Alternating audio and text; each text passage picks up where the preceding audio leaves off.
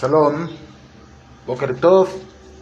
Y Setat Ishmaya, seguimos estudiando el Orah Haim referente a la, a, la, a la Hale Maaseh, leyes concernientes a la conducta de una persona por la mañana, y queremos dedicar este shiur por la refuá Sheremá de el Rad Mijael Bentamar, la Rabanit Basheba Basara y de el Rab Abraham Yair Ben Miriam. Hashem le dé a todos ellos refuá Shelema, justamente todos los enfermos de Am Israel también. Estamos en el Simán, en el artículo 1.5, levantándose por la mañana. Jamín, en el Surjan Aruch, el Rab Yosef Karov nos dice, es bueno leer el trozo de la lectura referente a la que da Isaac, al sacrificio de Isaac, el referente al maná, los diez mandamientos, y la lectura referente a las siguientes ofrendas en el Beit HaMikdash. La ofrenda que se consume, la ofrenda de cereal, la ofrenda de paz, la ofrenda por los pecados y la ofrenda por culpabilidad. El Ramá, Rabeno Moshe Sessler, individualmente se permite decir los diez mandamientos, mas se prohíbe decirles en público como congregación. Ahora, la importancia de recitar el relato de la Akedah Isaac, del sacrificio de Isaac. La Akedah es el relato formulado en el Sefer Bereshit, donde consta la orden recibida por nuestro patriarca Abraham de sacrificar a su único hijo, a su amado hijo Isaac, en el sitio del monte del templo. Ambos, padre e hijo, muestran su entera lealtad a Hashem Baraj y no obstante, Akadosh Baruchu ordena a Abraham liberar a Isaac. Los Jajamín de la época de los Geonim establecieron que el relato de la Akedah Isaac sea recitado diariamente luego de las bendiciones matutinas y antes de recitar las ofrendas Korbanot, como parte inseparable de las oraciones formales, debido a su importancia y para remembrar el mérito de nuestro patriarca.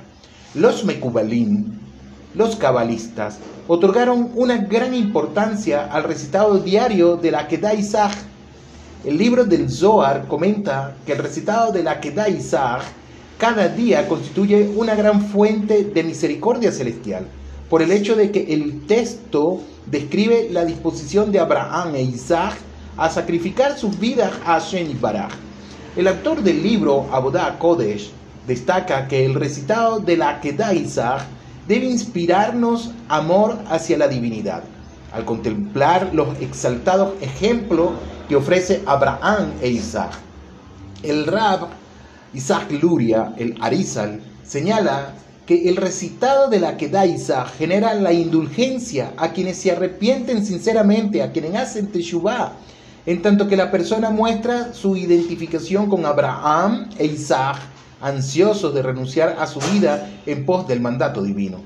La Mishnah Berurá concluye que es insuficiente leer el texto citado sin tomar en cuenta el contenido y por lo tanto se debe ponderar la esencia del texto y meditar sobre las maravillas de Hashem y Baraj.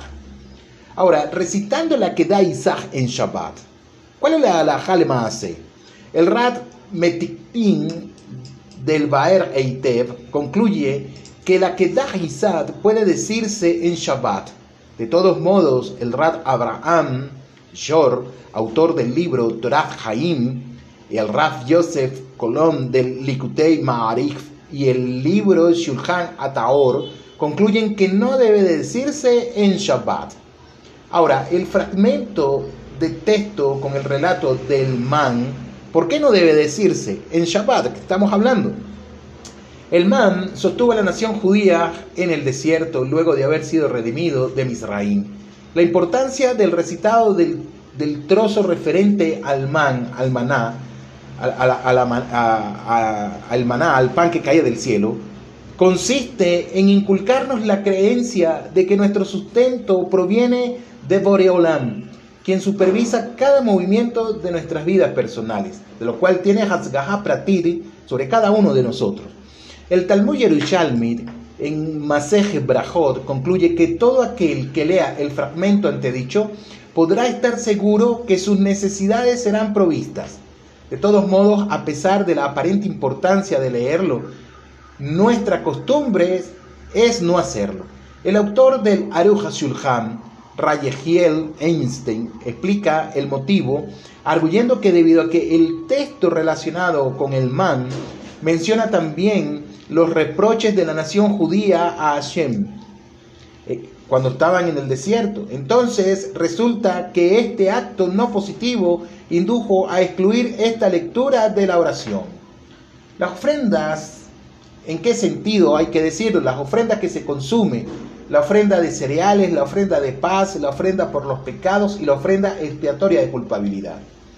La quemará en Maseje Megilá expone que cuando Abraham Avinu preguntó a Hashem Baraj cómo podría ser perdonado o perdonada por sus pecados la nación judía, luego de la destrucción del Beit HaMikdash, hecho que les impediría traer los sacrificios, la respuesta divina fue, cuando ellos reciten el fragmento referente a las ofrendas, yo le consideraré como si las, hubiese, como si las hubiesen ellos traído al Beit HaMikdash, y seguidamente perdonaré todas sus transgresiones. La quemará en Maseje cita al Rakizat diciendo, que cualquier persona que se envuelva en el estudio de las ofrendas por los pecados será considerada, será considerada como si actualmente hubiese traído una ofrenda por pecados. De todas maneras, nuestra costumbre es no recitar el correspondiente trozo relacionado con las ofrendas que se queman, la ofrenda de cereales, la ofrenda de paz, la ofrenda por pecados y la ofrenda expiatoria de culpabilidad. El libro Aruja Shulchan del Rad Yehiel Einstein cuenta que las oraciones matutinas fueron instituidas de modo de resultar accesible para todas las personas de cualquier manera, debido a que las antedichas ofrendas son destinadas a las personas individuales, no es necesario recitarlas como parte de la plegaria matutina. El recitado de Ezehume Kotman, cuáles son los lugares en los cuales diariamente se daban los korbanot. La Gemara nos enseña, cada judío debe estudiar Mishnah. El compendio de la ley es básica. Debe estudiar la Gemara. Dice la Gemara lógica y aplicación de los fundamentos legales y la escritura, la Torah, tiene que estudiar el Nevi'im y tiene que estudiar Ketuvim diariamente. Consecuentemente, Hazal nuestros jajamín escribieron el fragmento, el fragmento Ezehu Mekodman, cuáles son los lugares que aparecen en el tratado de la Mishnah denominado Sebahim, en el capítulo 5, pues se describen allí todos los sacrificios y más aún no incluye discusiones legales alágicas. El Ra Israel, Lipschitz, autor del Tiferet de Israel, agrega que precisamente debido a que no contiene discusiones legales alágicas, la fuente de la Mishnah data de los tiempos de Moshe Rabenu y por este motivo se recita diariamente. Ahora, en el Sefer, en el libro de la Mishnah Berurah, Rad Israel Meir de, de cita al Rad del Magen Abraham, Rad Abraham Gondin, diciendo que uno debe comprender el significado del trozo que lee para considerar que estudió Mishnah. El Rab Sneu Salman del Yadi escribe en el Shulchan Aruch Harav, aseverando que respecto de la Torah Shebealpe, de la tradición oral, si uno no entiende lo que estudia, no se considera que ha estudiado Torah. De acuerdo con el Rav Abraham David de Beach, Excel Abraham, nosotros recitamos Esehu Mekodman en lugar de recitar la lectura correspondiente a las ofrendas. El citado libro Shulchan Aruch Harav escribe, que resulta suficiente para quien estudia Torah decir las partes correspondientes a las ofrendas de tanto en tanto, en lugar de decir el fragmento, Esejo Mekodman. De hecho, en el, libro de oraciones, en el Sidur Harab, las ofrendas que se queman, la de cereales, la ofrenda de paz, la de pecado y la de expiación de culpas, fueron excluidas, mientras que la relacionada con el sacrificio diario, en contraposición, han sido incluidas recitando, dice Rabbi Ismael, diariamente. ¿Cuál es la fuente? Tal como fue señalado anteriormente, se debe estudiar Gemara. Diariamente tenemos que hacerlo. Hasal escogieron el fragmento designado de la Baraitá atribuido a Raí Ismael por causa de ser la, la introducción al libro llamado Sifra, composición midrashica que comenta el libro de Baikra, que incluye el detalle de las ofrendas. Acostumbramos a recitarlo después de ese Kumekotman, de cuáles son los lugares. Ahora, la congregación como tal no debe decir los diez mandamientos.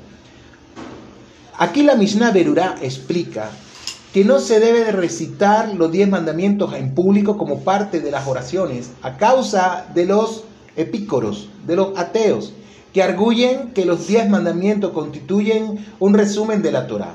El Rad Luria, el Arizal, sugiere que incluso individualmente no se deben de recitar los diez mandamientos como parte de las oraciones, a pesar de que se permite leerlo después de la oración como parte del estudio de la Torah. Vamos a hacer un pequeño resumen de lo que hemos estudiado. Importancia del recitado de la Kedah Isaac, el sacrificio de Isaac. Los jajamín posteriores al tiempo de la Gemara, los Geonim, determinaron leer la Kedah Isaac diariamente a causa de su revelación y a los efectos de remembrar el mérito de nuestros patriarcas. El autor del libro Audá Kodesh concluye que ellos nos inspiran a agradecer nuestra reverencia a Hashem el Rat Luria, el Arizal, observa que el recitado de la Kedah Isaac genera el perdón en quienes se arrepienten sinceramente.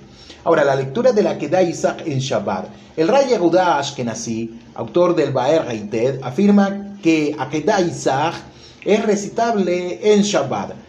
Los libros Torah Haim del Rat Abraham Shor, el Likutei Ma'arich del Rat Yosef Kolom y el libro del Shulchan Hataor concluyen que no debe ser recitado en Shabbat. Nosotros no decimos la lectura correspondiente al maná. La lectura referente al maná menciona las quejas de la nación judía a Shen Baraj. Nosotros no decimos la lectura correspondiente a las ofrendas. La oración fue formulada primeramente para el público como tal. Las ofrendas mencionadas, la que se quema, la de cereal, la de paz, de pecados, la de expiación de culpas, son destinadas para las personas individuales. Nosotros decimos la lectura de Seihu Mekotumán, cuáles son los lugares diariamente. Hazal, nuestro jamín, eligieron la lectura de Seihu Mekotumán debido a que trata acerca de todos los sacrificios y no incluye discusiones alágicas legales y la fuente de la Mishnah data de los tiempos de Moshe Rabenu. Uno, debe comprender el significado de la parte que estudia para que se pueda considerar que ha estudiado la Mishnah. Nosotros decimos la lectura Rabí Ismael diariamente. Hazal, nuestro jajamín, escogieron el fragmento designada Braitá atribuido a Rabí Ismael por causa de ser la introducción al libro llamado Sifra, la composición midrashica que comenta el libro de Baikra que incluye el detalle de las ofrendas.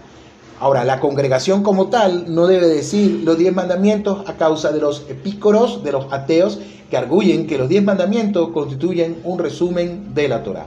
Que tengan todos un feliz día. Hasta la próxima. Shalom. Leit